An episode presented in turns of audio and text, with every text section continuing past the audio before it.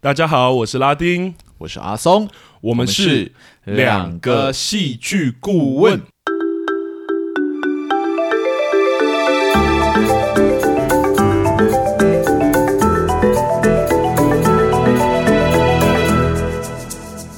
好，大家好，欢迎又回到我们两个戏剧顾问的节目。 Hello，那上周我们跟叉叉 Y 聊完那个韩国的鱿鱼游戏，是的，对啊，那我们这周就要再进入韩国的电影了。嗯哼，对，那也不知道，其实我有点不知道大家对于我们 Fit 的感觉啦。嗯，对啊，如果大家有兴趣听我们在 Fit 谁，或者甚至是其他的形式或什么，我觉得大家也可以稍微敲碗，或者跟我们回馈说你们听完上一期节目的感觉。嗯哼，嗯对，好，那一样，我们这周要到韩国的电影，那我们传统哦，还是先讲一下，我们一样会是很主观的，而且我们是一定会爆雷的。哼，是的，对，那进入正题吧。那我们韩国讲完《鱿鱼游戏》，我们这边选了一部爱情电影，原本是想说不要那么沉重啊。对啦，本来是想说，哎，由于游戏是一个比较沉重的主题，我们应该要选韩国比较代表的元素，就是对爱情类的电影这样子。是那搜寻了一番，比较接近的就是这一部电影这样。对，但看完之后，我们发现 好像不是如我们想象中的粉红泡泡般的爱情，对不对？对啊，那这部电影就是《乔瑟与老虎鱼》这部电影。是的，对，那 等一下我们听阿松剧情简介的时候就可以感觉哈，我们原本真的，我原本是抱着一种谈恋爱的心情看的，是呃，看完有点不敢不敢谈恋爱。是是是是是。好了，那就按照往例，我们就先请阿松帮我们简介一下这部电影《乔瑟与老虎鱼》。好，呃，《乔瑟与老虎鱼》是一部二零二零年上映的韩国爱情电影，改编自日本啊、呃田边圣子的同名小说《嗯乔瑟与老虎与鱼群》。这样，故事讲述着一位患有腿疾啊、呃需要乘坐轮椅的少年，不是少 年，是少女对对嗯对乔瑟，因为一场意外碰到了上前帮助她的大学生英硕，两人因缘际会开始了他们的呃关系邂逅。对对对对，这样子。那英硕呢，时常会因为各种理由来探望乔瑟，而乔瑟也会在这些探望的过程中讲述自己杜撰出来的一些呃自己的背景故事给英硕嗯听，这样。那并请英硕在家里面会吃饭啊，或者什么之类的，这样。那是随着两人的相处越来越紧密，爱情也逐渐在两人之间萌芽，发展成了一对恋人的关系。是，所以这这大致上是这部电影的一个概要啦。对是对对是但是它实际的节奏比我们讲的这个东西还要缓慢呢。是，对对对，沉重一点点这样。它也是快要两个小两个多小时的电影，我记得。我其实不太记得它的时长了，对，对，但其实蛮长的，因为观感上、体感上其实是比较长的一部电影。这样是的，子是的。对，那好，我这边要来问拉丁了，你嗯对于就是《乔瑟与老虎鱼》这部电影啊，呃，有没有什么初步的感想，或你有没有想要分享的一些观点或想法？这样，有啊有，我要先讲一句话，想好 嘿，还我粉红泡 泡。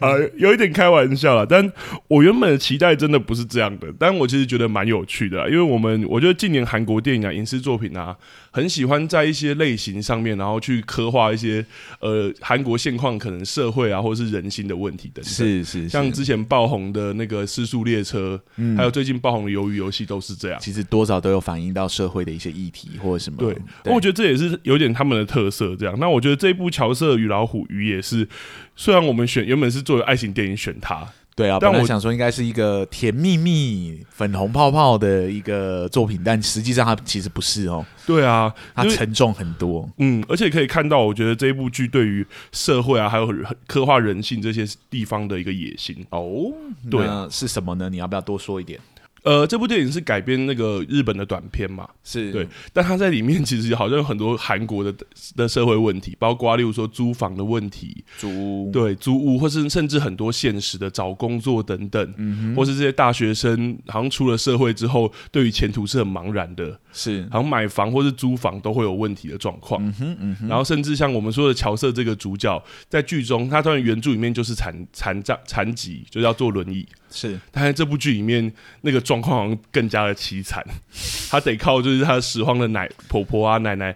捡回来的东西，它才有办法过火。 是对，甚至里面对于一些我觉得用韩国有点虐虐虐心虐恋的那种感觉，就是捡回来的东西他都没有喝过酒，然后他最喜欢喝的那个威士忌是从人家捡回来的空瓶里面尝过一两滴，啊觉得自己最喜欢那个味道。就是用闻的在品酒这样。对啊，所以我觉得这部电影好像真的有很大的野心要去刻画这个部分。嗯哼，但我自己想想，反而是我觉得我在看这部电影的时候，我一直觉得蛮卡的。蛮卡的。对啊，那我觉得其中一个原因是出在男主角身上。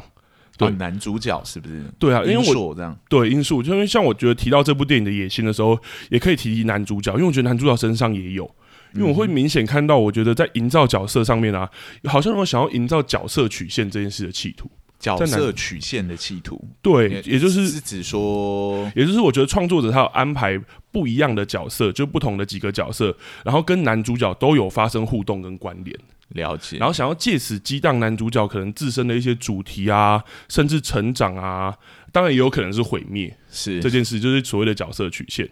然后像是女主角乔瑟啊，或者后来跟男主角在一起的学妹这个角色，或者还有跟他有肉体关系的教授这三个角色，我觉得好像都在跟男主角有关。然后在这个互动过程中，好像想要营造一个男主角不一样的成长旅程，或者是自我毁灭的旅程这样。嗯哼，但是对我来说，我先说这几个角色，我觉得完全没有问题。完全没有问题。对我觉得这几个角色，你说那个硕那个教授啊，还有对女同学教授女同学啊，我觉得他们都是非常有个性的角色。例如说，像我们在女主角就不用讲了，隐藏天真单纯啊，还有背后其实有很多寂寞的乔瑟啊，嗯，或者是跟男主角的经济情况最相似那个单恋男主角的学妹。嗯，或像我们说那个很好玩的，心狠人也狠，然后跟男主角有肉体关系的那一位女教授，我觉得这些角色其实都有足够的条件可以去撑起说，让男主角的角色曲线看起来很丰富这件事情。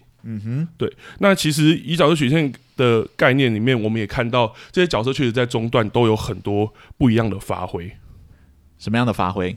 因为我觉得以角色曲线的概念里面啊，男主角在跟不同的角色互动的时候，呃，转变啊，或是让自己的选择更有层次这件事情。那在剧中，我们其实一开始也有看到跟乔瑟相遇的男主角啊、是个天真、乐于助人的大男生这件事情。嗯哼，那甚至他自掏腰包去租拖车啊，把素不相识的乔瑟送回家等等剧情。嗯，然后还有大家遇到。那个教授的时候，虽然跟教授好像有肉体关系，看起来这个男主角比我们想象中的更复杂。但我们其实也都可以看到她天真的一面，她有点不知所措。听到那那个她的男朋友要回，教授的男朋友要来，包括在楼下遇到那个教授的男朋友的那一个惊慌或尴尬的时候，明明人家都不认得你，嗯，然后我觉得都可以看到这个男主角他有一点天真的一面，或是他跟学妹的相处也是，他跟学妹一开始两个人在酒吧里面，我们就看到一个。很明确，好像把人家撩没撩到床上的那个，有点过于直接、简单粗暴的那一个、那一个搭讪，嗯，对的事情，我觉得都可以看到男主角其实有一个不错的起点，也就是这个男主角是一个天真，呃，其实知道这个社会很复杂，但还是保持善良天真的状的状态，以及这所有在不同面向的角色，这三个女性角色，我其实觉得她具备了几乎很充足的火药，可以来点燃这个角色的角色曲线。嗯哼，但是我觉得，呃，可惜的就是，我觉得不论增添再多的火药，但我觉得男主角都还是有点炸不太动的感觉。乍不太懂，你说他没有什么样的成长感觉？对啊，因为我觉得原因其实出自于这个男男主角本身的因素本身太被动了。嗯而我其实不是说男主角一定要主动，而是我觉得他在被动，在这个故事里面，他被动遇到很多事之后，他都没有自己的想法跟行动，能让我们看见他受到的影响，进而甚至看到他的改变，或者是他选择不改变的过程。嗯哼，对，那我觉得就像刚刚说的，就举例来说好了，乔瑟要男主角说，就是不要再来见他，在故事里面有这件事情，也就是当乔瑟发现有学妹这个人的存在，还有很多自己被帮忙这件事的时候，还要男主角不要再来见他，然后男主角就跟他说，我自己我还会再来。对，然后结果就真的好几年没有来了。对，而且这个好几年没有来，要不是听到婆婆的死讯的话，男主角真的也不会再来。那好不容易见到面了，又重新见到乔瑟了，是然后乔瑟就还是把他赶走了。然后男主角就真的走了，是而男主角真的走了之后，之后反而是乔瑟追出来，嗯，然后乔瑟追出来的时候，男主也就真的跟乔瑟好像有互动，发展一段感情。是，可以听到刚刚那一整段，基本上都是一个被动的过程，其实有点看不太到乔瑟为什么他自己的主动性或者他自己的选择是什么这件事情，嗯，好像都是被动的为喂流这件事情。还有像教授啊，后来当面直接表白说，他跟那个男主角，就是男主角之前工作问题，他其实是刻意的阻拦这件事情，而且还说了一个有一点似是而非的理由这件事。那男主当下没有说话，但在后续我们其实也没有看见男主角对于这件事的情绪啊，有哪一个事情后在后面有一个引爆啊，或者是等等影响，我们好像都没有看到，好像他就是接受了这件事情了。然后时间跳跃之后，我们就知道说，乔瑟跟男主角还是分手了，而且男主角要跟学妹结婚这件事。那这个时候我就想说，哦，就是哦，他前面终于有引爆了，就是哦，他前面跟那个学教授的那些事情，终于让他看清了社会的现实。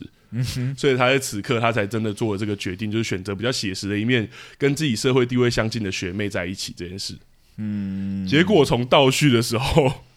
我们居然发现好像也不是这样。因为其实是两个人，乔瑟跟男主角在水族馆的时候，然后稍微有提到，稍微有讲到说，就是对鱼的这个意向的表现，然后稍微暗示说男女主角也满足了这件事情，好像反而这个分手其实是女主角暗示出来的，也不是男主角自己的决定这件事。嗯对，我觉得就当中被动其实还有好多东西可以举啦，对啊，像男主角跟学妹结婚，看起来也是学妹的意思，或者是男主角发现结尾的时候发现旁边的车辆其实上面是做乔瑟的时候，他选选择被动偷哭来放释放情绪，他也没有主动做一些什么。我觉得在整个故事里面，我并不是说角色不能选择被动这件事情，而是我觉得创作者的选择，嗯，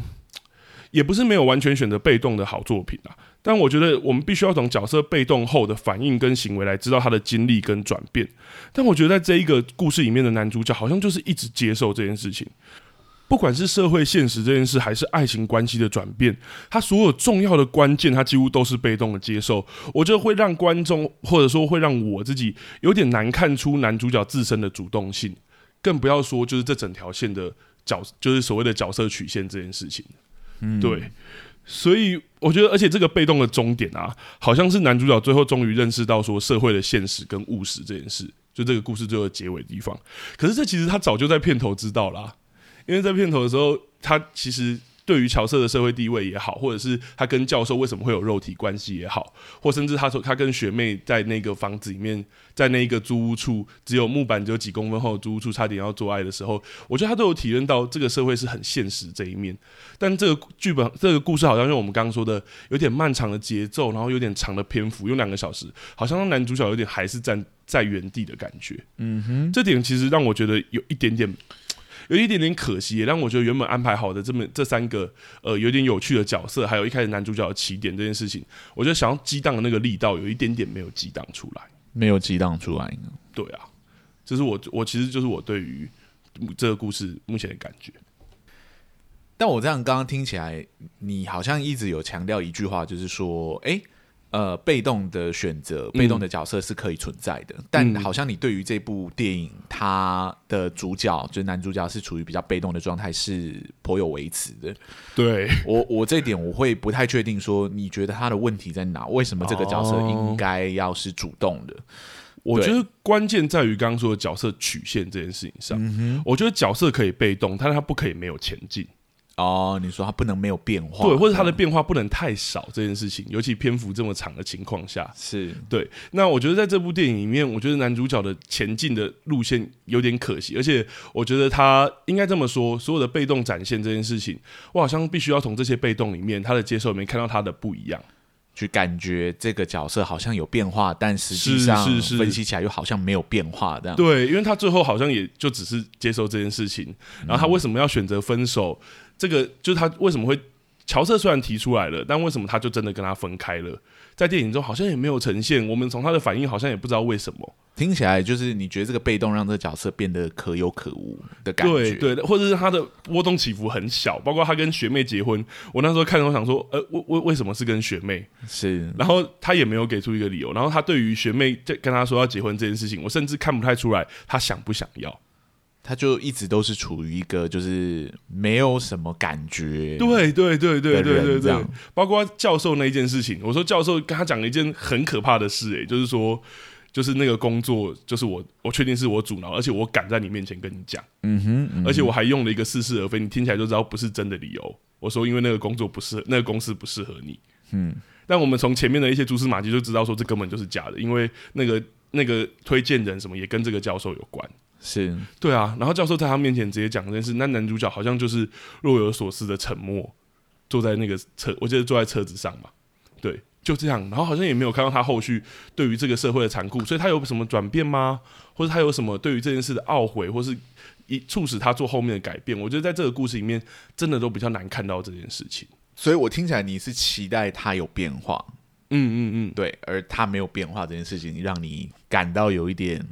失落，这样。对对对对对，嗯，了解。因为我觉得，我觉得有给，其实有给蛮多角色去跟他做激荡的，但这些激荡的结果，好像我觉得男主角有一点点原地踏步。嗯我觉得我真正觉得可惜的地方，反而好像是这个原地踏步的感觉。就是很多的材料、很多的元素都失效了，这样对对没有对发对酵，这对样。对对对对对，嗯，以至于其实到最后，他到底为什么跟学妹在一起，我们好像还是打一个很大的问号。对啊，对啊，这大概是我的感觉，哦我觉得有点可惜的这件事，而且哇，角色曲线这件事。但其实讲到这个啊，我觉得其实我一开始选这部电影，我们一开始选啊，都是想要趁主题在韩国的时候聊爱情嘛，我们前面有提过。对对啊，那我觉得聊到这部电影，好像就不能不聊爱情了哈。啊，我就要拿这个， 明明是应该我要聊，但我觉得很靠要要来问你了。是你觉得阿忠觉得这部电影在呃爱情里面，在爱情这个主题里面，它表现的怎么样？或者是我先问说，你对这部电影的感受如何好了？我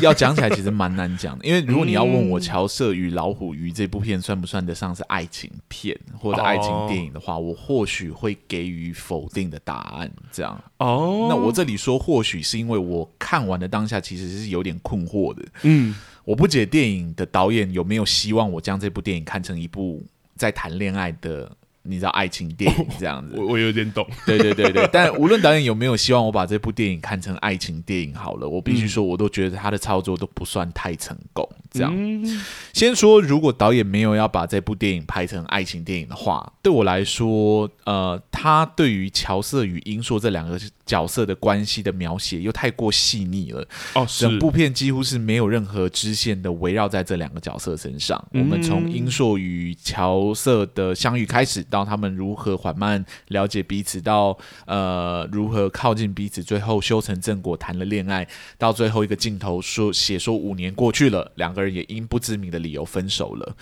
对，那其中可能还有一些乔瑟与他奶奶的支线啊，或者一些呃教授刚女学对生，对对对，对或一些破碎的背景的描述啊，对你刚刚讲那个英硕很诡异的两条的奇怪的感情线啊， 这样。但对我来说，这些篇幅都轻到不足以构成我可以称它为支线的程度，这样。嗯就我在旧爱断舍离那一集，就聊泰国电影那一部的时候，有聊到说，电影巧妙用留白的方法是有助于电影去争夺一些呃电影可能想要探讨的主题啊，呃，让观众可以从更轻盈的角度去咀嚼沉重的内核，这样子。是是，那我有感觉到《乔瑟与老虎鱼》这部片其实有异曲异曲同工之妙的地方，就是它同样也是刻意使用着一些奇怪的留白的手法，嗯但很可惜的是，我却读不出来它到底想要强化的重量是什么，你知道吗？哦如此轻盈或留白去处理女主的家庭背景或男主比较复杂的感情生活，其实对这部电影的大主轴，也就是男女主的感情线，没有太大的帮助。它只是不断增加我对这部电影的疑问而已。啊，对，就像女主较为困苦的背景这件事情，虽然有助于我们理解她某种倔强或善于说谎的个性是如何养成的，但她却无法解释女主为何会对男主产生兴趣。是也没办法解释说男主为何会想要帮女主度过一些难关，嗯毕竟女主就是这么难以亲近的对象，不友善的存在。这样，是如果只是助人为乐的这种出发点，也很难想象说他的善意不会被消磨掉，你知道吗？嗯他有可能被消磨掉的可能的，是，但我却又感觉不到男主有一丝毫的不耐或者不悦，反而是呈现出一种诶后知后觉的木讷感，这样。嗯完全没有因剧情的推进而产生一丝毫的变化。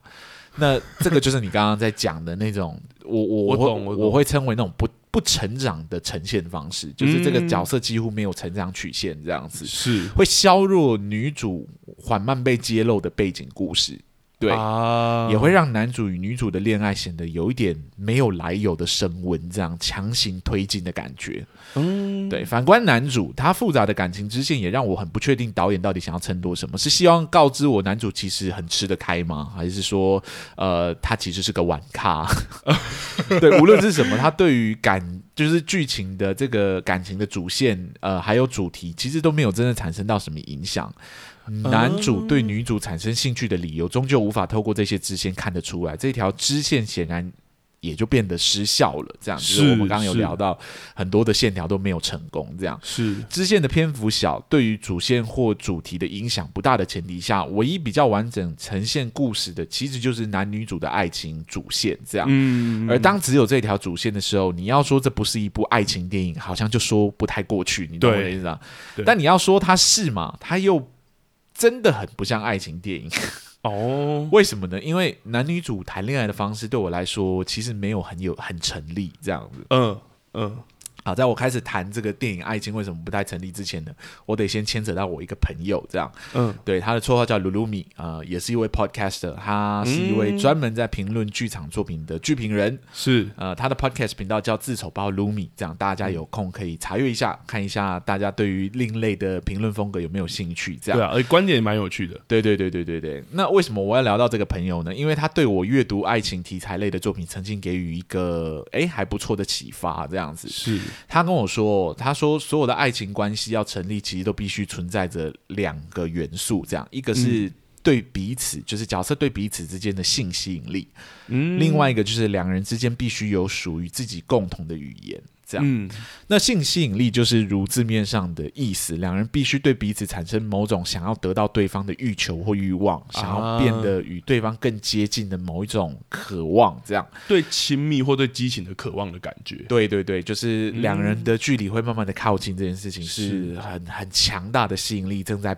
拉拉着彼此。好像都有，我们也很期待他们，对对对也会对因为这样我对们才会期待，对是对对，嗯那共同的语言呢，就是指两人必须建立起属于两者之间的特殊交流方式，而这种方式只需要这两个人能理解就好，没有需要整个社会或整个世界理解或接受。嗯对，意思是说，这就是我跟你之间的一个小小的默契。对，只属于我们两个人特殊的相处方式，这样是好比讲一些笑话，你会笑啊，但是那个笑话大概只有我们两个人听得 懂，但是之类的，懂这这就是一种很奇怪的暧昧方式，这样子。是很特殊的暧昧方式。只要有这两个东西，就是性吸引力还有共同的语言，爱情关系就有机会被养成，嗯也也会变得成立。这样，是但当我在看乔瑟与老虎鱼的时候。你知道，我就想到我卢我朋友卢卢米这套理论这样，然后很有趣的是，我觉得这部电影两者其实都没有做到。对，先说性吸引力好了，就像我前面所说的，男主对女主其实一直都是处于一种帮助者的角色，对是，那无论他帮到什么程度，他的角色曲线其实都呈现一种不成长的状态，没有太大的变化。对，在像前这个面过程讲中，我们其实很难阅读到男主对女主有什么想靠近啊，或者想要得到他的欲望或渴求。对这样，那反观女主其实有相似的问题，因为男主的不变化，其实也很难制造女主对男主的改观，甚至想要靠近的机会。这样，是的，这部电影初次展现两人彼此有吸引力的部分，就是剧情发展到中段的时候，男主带着社服机构的人来到女主家里帮忙修缮的一些场景，这样。嗯嗯那这部电影，呃，在表现这里的时候呢，男主在女主房间聊天，是，男主不经意的摸到女主的脸，嗯对然后诶摸一摸，然后就说好像说她长得很漂亮吧，还是怎么样？嗯，对对对对，呃，但要发展到这一层的，已经有一点为肢体关系，摸得到彼此的，那虽然不是太大的肢体关系，只是摸脸而已，但是。只要发展到这种肢体关系，没有前面的任何一点铺陈，到这一刻不免显得有一些突然或者刻意。这样，我看的当下其实是是蛮错愕的。这样，是是，对，是想说怎么突然这边就给我塞一个恋爱拍给我的， 对，然后呃，男女主下一个亲密的场景就已经是男主来探望呃奶奶病逝的女主这个对，场就景，是后来的那个场景对了，对对，女主一开始把男主赶走嘛，那下一个对画面女主又冲出来留住男主，然后两个人突然就接吻 了，然后最后就上床了，还还这是样有摸脸，有些摸对对对，突然就先摸摸脸接了，吻，然后下一个画面就在床上了，这样。是必须说，这比上一个摸脸的场景对我来说更更错愕的，嗯是，因为上一个场景摸脸的，呃，要我接受两个人暧昧关系，其实本来就有一点牵强了，你知道吗？是的是的突然间，两人就发展到已经可以有这种肉体关系的状态。嗯对你如果说，我觉得啦，如果真的要解释的话，除了我说女主很正跟男主很帅之外，我其实很难想象有什么方法可以解释这种突然神展开的奇特的剧情。这样，对，而且我其实觉得这部电影好像有点这样，像一开始我说学妹的那一个也是，就是男主对学妹其实也是一个很直接的撩她，对然后就开就开始要接吻上床了。我其实是那时候的解读也是好，就是因为男主帅，男 主帅，然后女生对他有兴趣，然后两个人对就要对在一对起对这样。对但男女主的主线是发展有很长一段时间的，理论上对还有有很多地方可以塞一些特殊的情节进去，或者让他们相处的方式是进，去。而且我必须得说，这种更长的铺陈，如果你中间真的没有给予蛛丝马迹，观众是会更错愕的。对比那种一见钟情，然后两个人就直接那个，我们其实会需这种，你反而中间没有做好，我们会更困惑。对，因啊为我们想说你们两个人不是朋友关系 嘛，就是很好的就是。帮助者与被帮助者的关系，怎么是突然是间就变成肉体关系了呢？这样是，对，好，那再来，我们来谈谈这两个呃有没有共同的语言这件事嗯情。嗯嗯嗯嗯，其实这种帮助者跟被帮助者的爱情关系，其实很容易发展出独有的共同语言。是对，是，尤其是女生还有一点倔强的这种个性，嗯让这部电影有一度呈现某种主仆关系的感觉。这嗯样，嗯嗯，好比女主会叫男生去帮忙找呃修车厂里面找一个她认识的人出来帮忙修她的电动轮椅啊，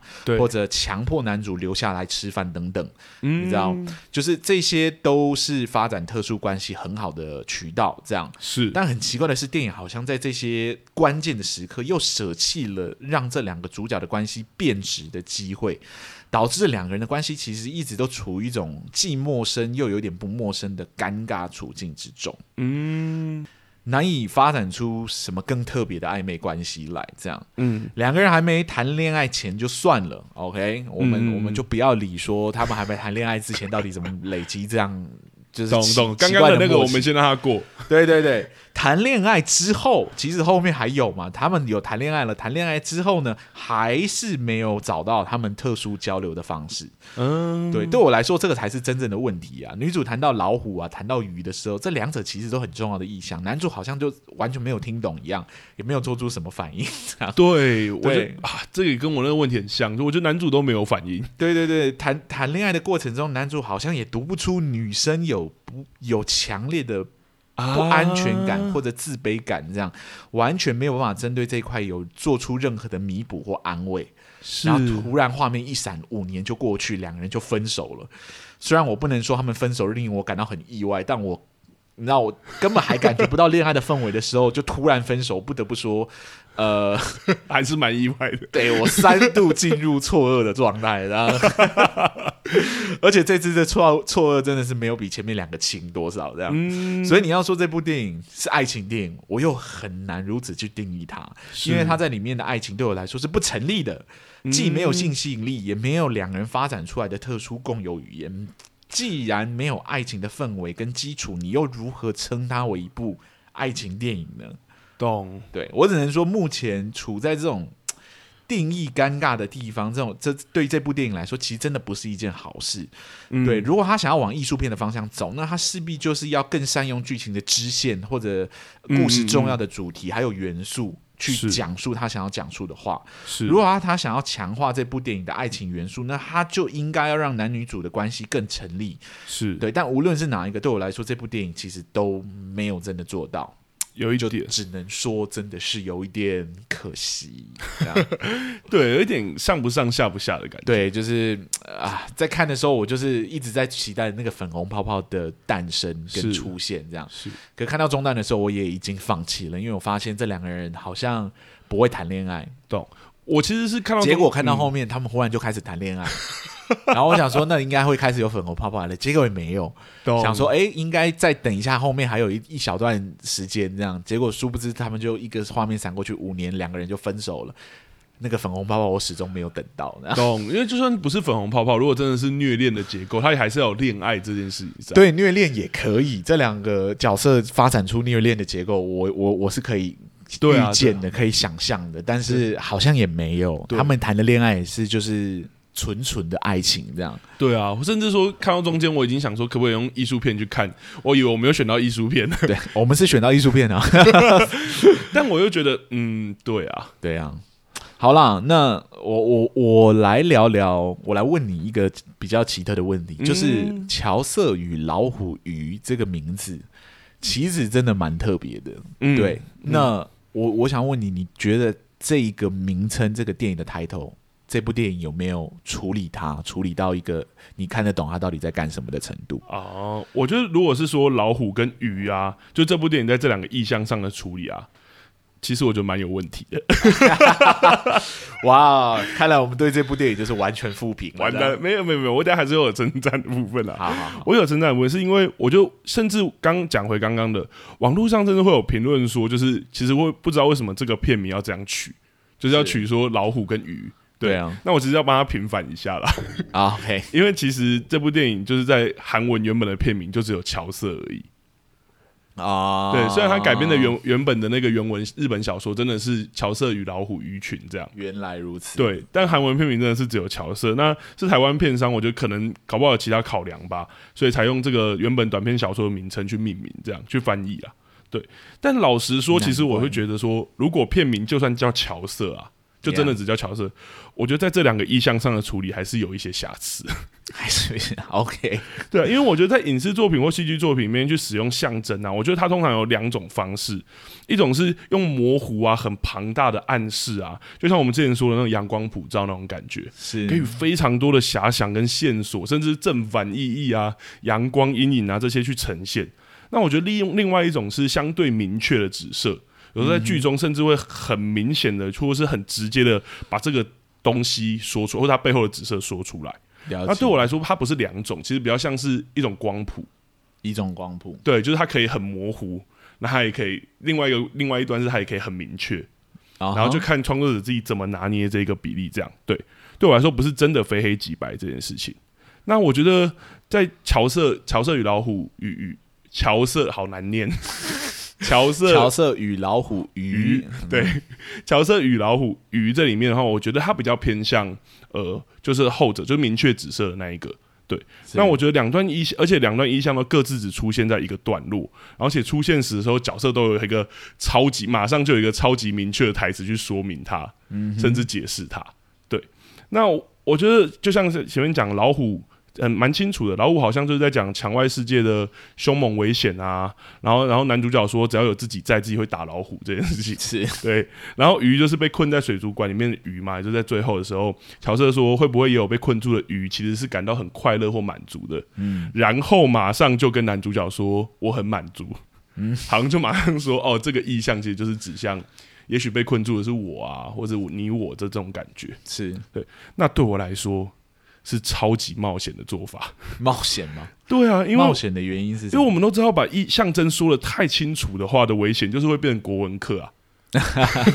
就是告诉你说，哎、某某诗人这里说的月光哈，它其实指的是孤单啦、这件事情。啊但是在创作里，如果直接这么做的话，它有很有可能会限缩观众的想象，甚至扼杀这个象征本来的诗意跟余韵。因为我就直接告诉你说它是什么了嘛，是那我就会想说，那你干嘛还要用它告诉我？ 如果真的你说月光是寂寞这么明确，那你直接呈现寂寞给我看不就好了？懂，你就说月光是寂寞就好了，这样对啊，对啊，所以我觉得那这部电影呢，它是把一项都放在电影后段揭露的，它它把两个东西都放在后段来揭露，那其实就是用整部电影的众多细节啊，然后来撑起这两个我对我来说这两个很明确意向的失意这件事情。嗯哼，对，但我不会说不成功啦但我 OK 会说我不满意。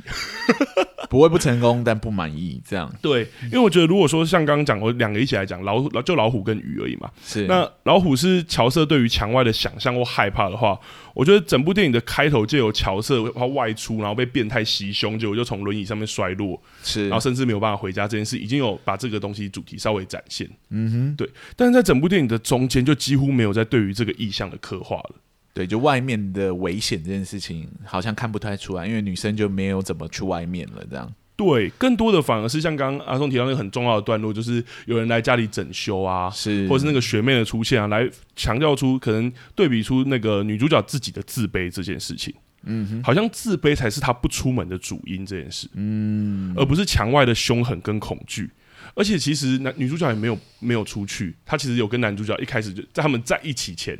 在他讲老虎那一段前，她就已经出去了。嗯嗯，所以对我来说，这个老虎的意象，如果真的是一种很害怕、恐惧或不出门的原因的话，好像又有一点点薄弱，只有在剧本的呃，在这个故事一开头有被体现。是，对，所以我觉得这个意象的丰满好像就变得有点单一，好像就变成说我只一开始相信他，但后面这个意象可以造成的失忆也好，或是一些甚至我觉得比较基本的自圆其说也好，我觉得都有点有一点点出现问题。了解，就是没有真的呈现这个东西，然后对要跟我说有这个东西的对，时候，或是男主角说要保护他，我也在想说，这个男主角我们前面我们两个刚刚都讲那么多了，他是要保护什么啦？ 被动成这样，对啊，对啊。那我觉得鱼的意象是另外一个，就是它相对是我觉得在结构里面蛮重要的，因为它是结局的重点嘛。是两个人分手的理由，这样。对啊，因为结局是用一个倒叙的方式让我们看到他们可能分手的对对谈或对话。那其实那个，而且分手之后也是男主角看到鱼的吊饰这件事情，嗯哼，才想起两个人的。对啊，然后才才回忆出那些那些分手的种种，这样对。那我觉得他的意象其实就是水族馆的鱼啊，被困在玻璃里面，就好像乔瑟被困在那一间一直以来那一间旧房子里面一样。是那乔瑟说会不会有鱼快乐满足呢？然后他又说自己已经满足了这件事情，好像是自己选择离开男主角，或者自己真的呃接受这件事情。但我们也都从前面的篇幅知道说不是嘛，是，他那么寂寂寞，然后那么渴望，然后而且就也回到这个意象本身的指涉说，玻璃里面的鱼怎么可能真的有把玻璃当海，玻璃里面的那个海水当海洋这件事情，不可能。所以我觉得我必须说，鱼的意象在诗意的呈现，其实我觉得比老虎好。了解，对我觉得是美的，但是你要说它的问题是，我觉得它的小瑕疵在于，它完全没有作为一个结局的重要意象，在前面我觉得完全没有重复提示或是暗示这件事情，它会有一点点危险。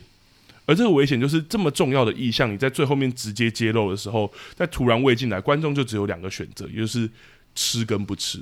嗯，而它之所以意象叫意象，就代表它跟真实生真实你要指涉的东西是有距离的。是就像我们知道玻璃里面的鱼跟乔瑟住的那间房子，很明显那个状况还是不一样。是，乔瑟还是可以出门，甚至他不出去的理由也不是真的被捆住，而是一个意向的被捆住。没错所以，在这有这有差距的情况下，我会觉得说，呃，这只能说其他作品的做法可能都会是在前面稍微给一些暗示，比如说鱼的一些意象在前面先出现，甚至玻璃的意象或是什么的意象。嗯，但是这个作品的做法是直接在后面全部给弄后里啦，这样 的结果就是我觉得不会不成，我当然也有部分可以思考这样，但是一开始出来的时候，我得说有一点点错愕，跟有一点点不知道，就是好像我真的就只能接受跟不能接受，是。不能接受我就完全没有办法看懂这部电影。 那你是接受了还是你不接受？我觉得，因为他一开始有给予那一个提示，就是他被洗胸这件事情，是所以我好像可以勉强连接到。懂，我就所以，我的回应是我接受，但我不满意。 了解，对啊，这大概是我觉得对于就算这部电影真的就改名叫乔瑟也好，我觉得我对于结构里面这两个意象的处理，我还是会有一点点问题。懂。对，但如果他真的只叫乔瑟，好像我也可以理解为什么老虎跟雨被处理的这么这么轻。因为我在看的时候，对我确实有一个疑问，就是说你既然把它放在片名上，嗯，到底为什么老虎跟雨可以被处理成这样？这样对啊，对啊，但现在听起来，你这样解释起来，我好像可以理解说，哦，他其实要强调的就是乔瑟这个角色的是心理性个性而已，而那个鱼跟老虎其实不是他原本要强调的重点，对对，只是他引用原著本来可能有的线条过来这样。是是是，对，我那时候也有这种感觉，但我唉就是觉得说，一好吧，点这点可惜我可以原谅他。 本来是不能原谅，但是现在就觉得好，没关系。如果是这样，那我就算了。但我真的必须得，我觉得可能真的有一些票房或者什么的考量，但片名取这样真的会让我们有很多困惑。应该是为了让大家知道这是这部的对改是编原作吧，改编作，对我想对也是对这对样。，因为好像原著是很红的同名小说，就是哦，改编很多诶、其实对对对对电动画啊，然后电影好像都有过，对，这而样且日本自己也已经很久以前就改编过一部电影了。对对对对，所以好像可能是有这一层的考量，所以才做这样的诠释，这或样是要让大家知道它是改但编。我好像可以想象，应该跟原著差蛮多的，就是韩国这部电影。对对对， 我有稍微看过那个日本的预告，因为我一开始找的时候，是是哦对，我是，觉得应该是应该是不同的电影。这样那个画风会不一样的、欸。老实说，选这部本来想说就是聊爱情片嘛，对大家轻松聊聊一下，我们偶尔被被被爱情滋润一下，这样也没有对什么不好。这样对看完好沉重哦，我都不知道要说什么。这样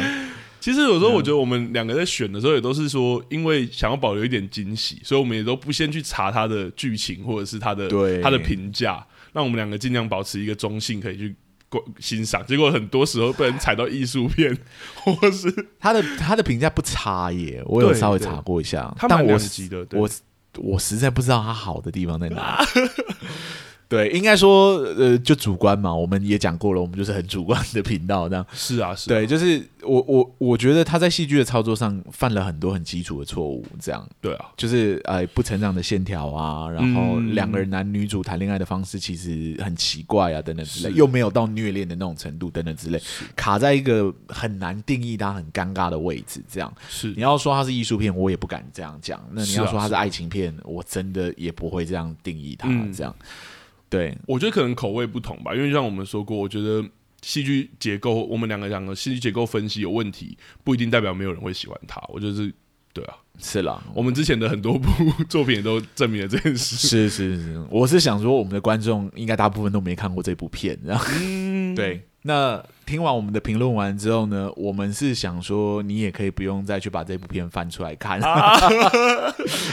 对，那我们就是呃一周聊一部电影嘛，看来对我们这次是没有选对了。这样但我觉得还是可以跟观众讲，如果你有想要就是听我们刚刚讲的状况怎么样，我觉得搞不好可以去看看啦。可以去看看。他在买 video 上面有啦，对对对对对对，好，那我们回到我们的传 统吧。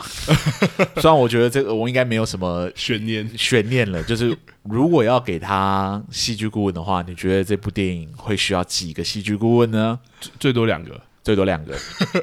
好，那就最多给两个。我们就给到两个。啊这样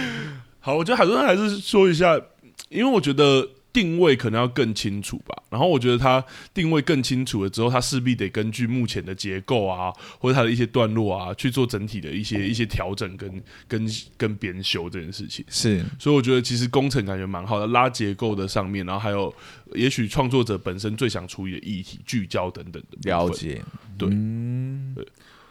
我也会给到两个。嗯，对，但我觉得除了工程浩大之外，我觉得他的主题要捕捉什么这件事情，光是改编这件事情，他就需要一个戏剧顾问跟他好好工作，这样是是，对。那除了改编之外，实际的操作，好比说对于主角男女主角的刻画、关系的发展等等之类，应该怎么去铺排等等，我觉得都需要另外一个戏剧顾问去帮忙看懂，这样。其实蛮好，而且对其实改编本来对于戏剧顾问来说就是一个浩大的工作。对对对对对啊对对，所以呃，两个戏剧顾问加两个戏剧顾问就是四个戏剧顾问，哇，这个戏要的戏剧顾问蛮多 的，然后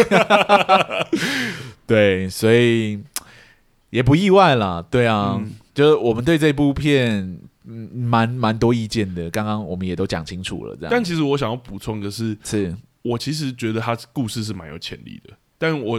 刚刚在讲的同时，我又觉得他是废话，因为他是改编自己一个很有潜畅力销的，的、很潜对力有对潜力的小说。对，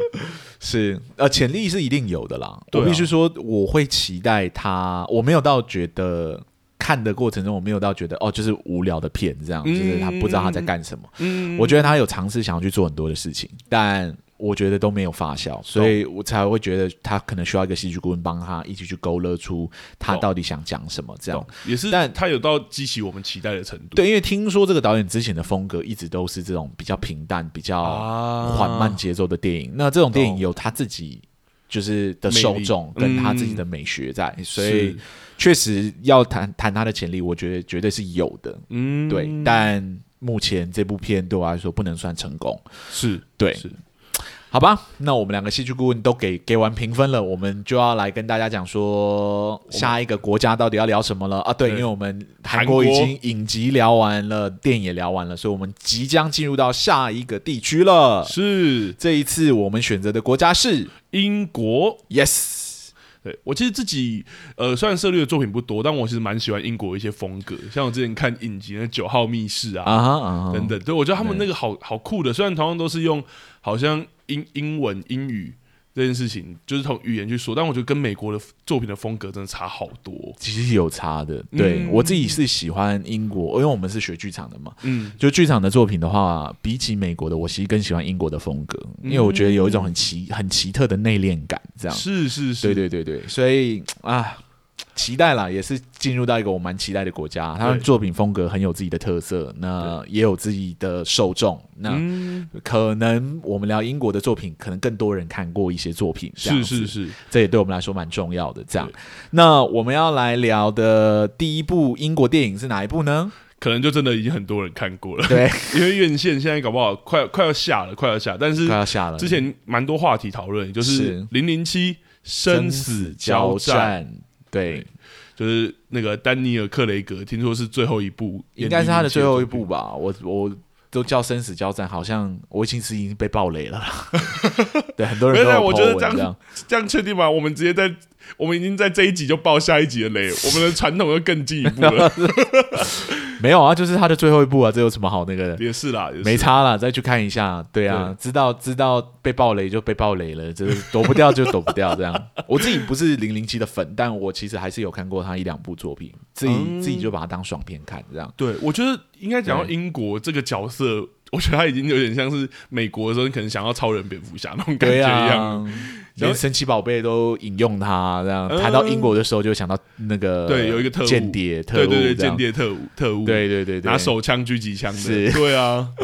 它就是一个英国的标志啦。所以既然它最近有上线，那我们当然就是。对去也电影很院刚看，好把它看完，看完之后来跟大家聊。但大家实际听到零零七那集的时候，搞不好已经下线了。对，对对对对，这很难说。这样，对，好，那我们今天两个戏剧顾问就聊到这里。如果大家有任何的评价想要让我们知道，嗯呃，欢迎都到我们的粉砖，可以跟我们留言，我们都会回应你们。这样，是那如果是纯粹的想要给我们评价，呃，也可以到各大的 podcast 平台上帮我们点星数，对好比 Apple Podcast 等等之类留个言，让我们知道你们的想法，你们觉得我们的频道有没有需要改进的地方？我们这边看完都会吸收，然后对啊对我们的节目做改善。这对样，对我们真的蛮重要的。对对对对，谢谢大家。那我们今天两个戏剧顾问的节目就到这里喽，我们下个礼拜见，拜拜，拜拜。